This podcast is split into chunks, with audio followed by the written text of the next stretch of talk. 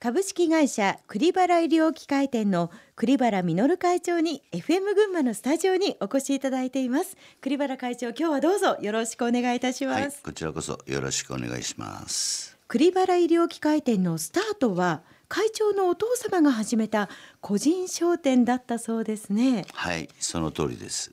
開業時の様子なども教えていただけますか、多分中学生ぐらいに親父が独立をして、はい、当時かすかに覚えてるのは住宅からオフィスまで自転車で通勤していたなっていうことを覚えています。でこの個人商店というのは会長お父様が本当にお一人でスタートした、はい、はい、当時はこう投薬瓶の販売とか注射器の、ね、販売をなさっていたということですが、えー、まあ、家業を継ぐなんていうことは、えー、いずれはあるのかなということを考えたりすることありました？その当時も、ぼんやりはあったでしょう、私男兄弟3人で長男でしたから、えー、もう少し大きくなった時には学校行くというような時には、はい、もう完全に、うん、そういう私自身も、うん後を継ぐというふうに思ってましたね。あの大学の在学中に、はい、実は事業を始めようとしたんですって？大学へ入ったのが昭和39年で、はい、1年の時からもう親の後を継ぐって決心してたんですね。だから4年間は好きにやろうと、ええ、学校へ行っても行かなくても卒業だけすればいいというようなことでしたので、え1年からアルバイトばっかりしてて、アルバイト、えー、銀座のクラブのボーイやってたんですよ。これ全然お父様のお仕事とは全く違うところ全然全然、ね、全然、えー、そういうことをやって実は水商売に興味があったんですよ。えー、大学4年の時にやろうということでスタートしたんですよ、小さな。お店を？お店を。スポンサーがいて、私と私の親友と2人で始めたんですよ、だけども失敗したんですよ。今思えばねそれが良かったんか絶対もう水商売はやらないと、うん、えー、懲りたということですっぱり手を切った、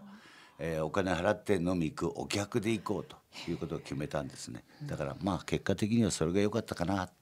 今では思ってます。まあ、大学ですからねもちろん勉強もと思うんですが、ええ、実はその事業を起こすという意味では社会勉強ももうその時して。そうね。社会勉強が多すぎたというかね。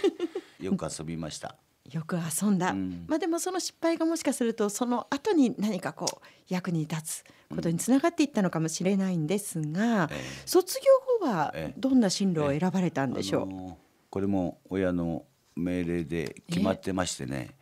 京都へ2年間デッチ暴行の最後の年代でしょうかね私が。2年デッチ暴行向こうの医療機器の販売店に経営者の自宅に泊まり込んで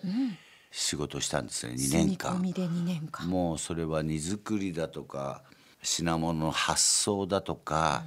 そんな大学なんか行かなくたってできるような仕事ばっかのことでね2年間でしたね。えー、専門的になっちゃうんだけども私のふるさとでやってる商売とちょっと違って京都の大学の先生方に言われて作った、あの医療機器があってそれを地方へ発送したりなんかする京都大学式なんとかっていう機械があったんですよ。えー、私のとこはものづくりやってないんですけど販売だけで、うん、その会社は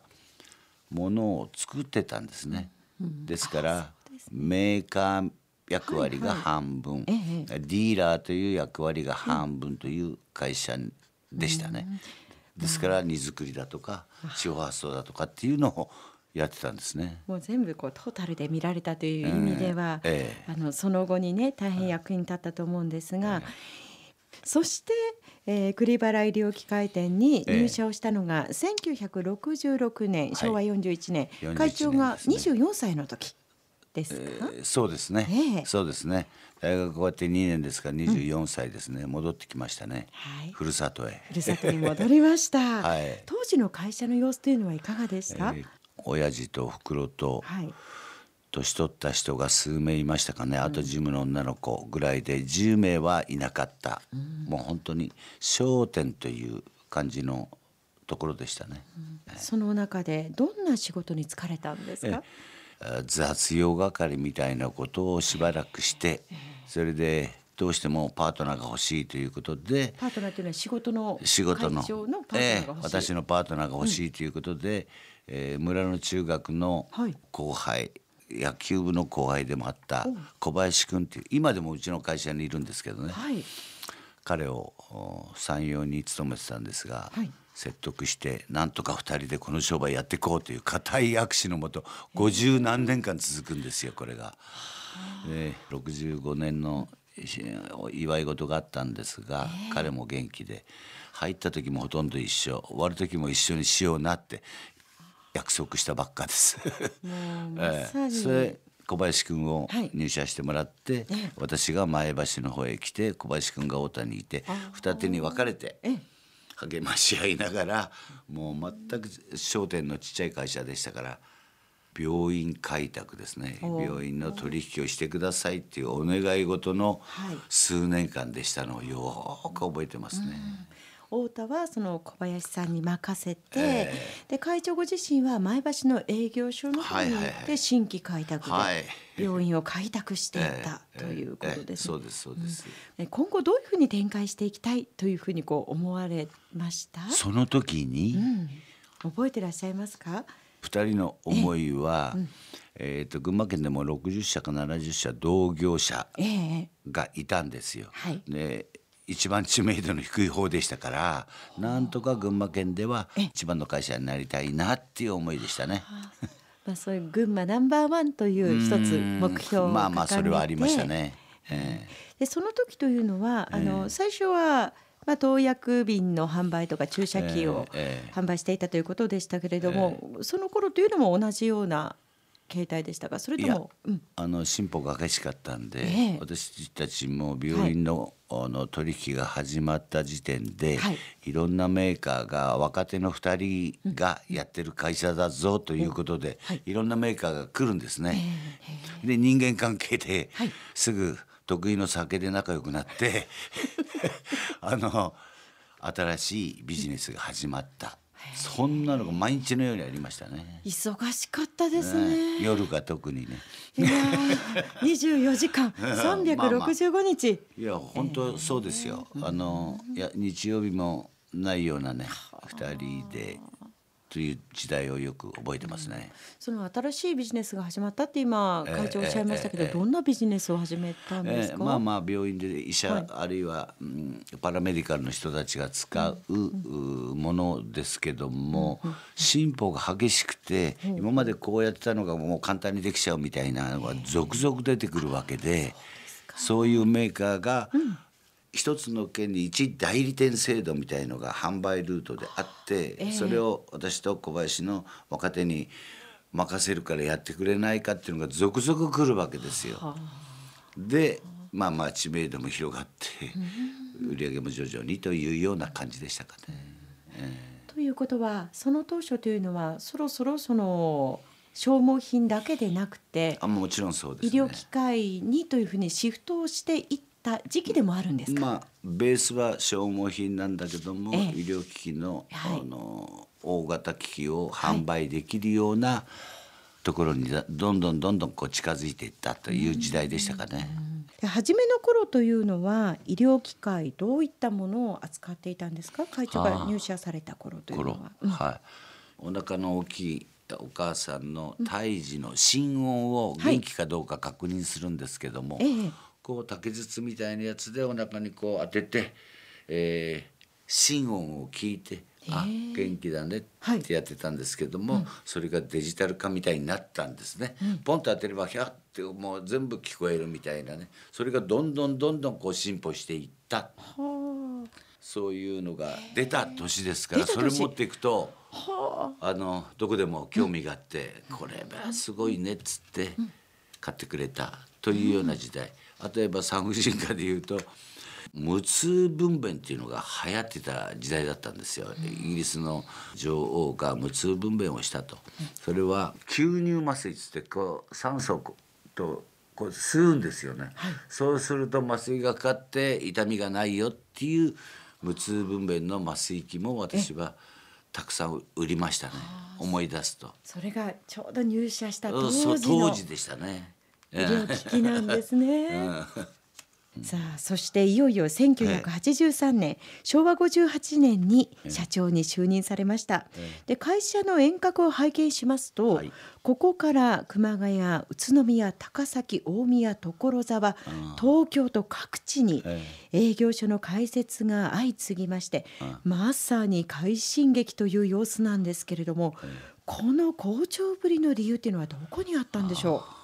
好調だと思ったことはあまりなかったんですけども絶好調ではない人が増えてきたきましたね。人が増えてきた。人が増えてきた。従業員従業員が増えてきた。入ってくる人たちに恵まれてその友達が入ってきたりな新卒でうんぬんっていうレベルの会社ではありませんでしたからみんなあのつてで入ってきた人たちが自分の友達だとか後輩だとかを連れてきてどんどんどんどん増えていった。で当然人が増えれば地域を拡大していくということで今言ったような地域に行きたいと、特に小林君がそういうところは行きたいと大きくしたいということがあったんでもうすごいピッチで出先が増えましたね。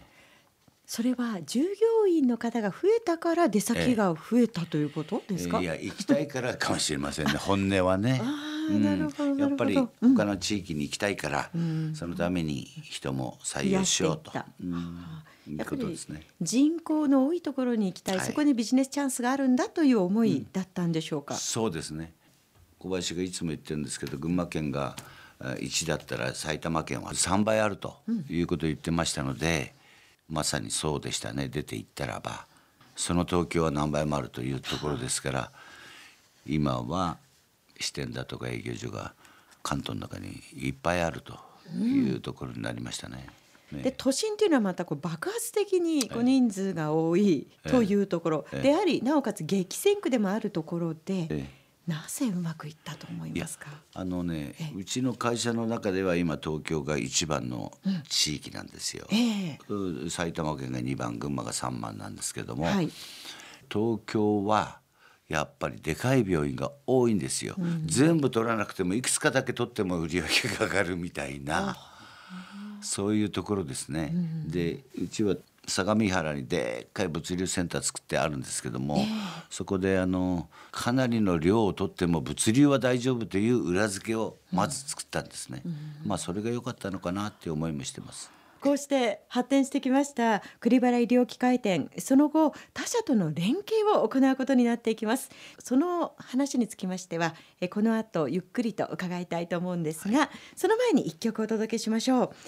さあ夜のお付き合いも大変だそこでのノミニケーションが大切だったよなんてお話がありましたけどこれもやっぱりノミニケーションの時によく会長が歌われた曲ですか？はい医者の奥さんとよく歌ってました。さまざまな思い出がございますね。はいそれでは一曲お届けします。石原裕次郎と浅岡瑠璃子のデュエットで夕日の丘。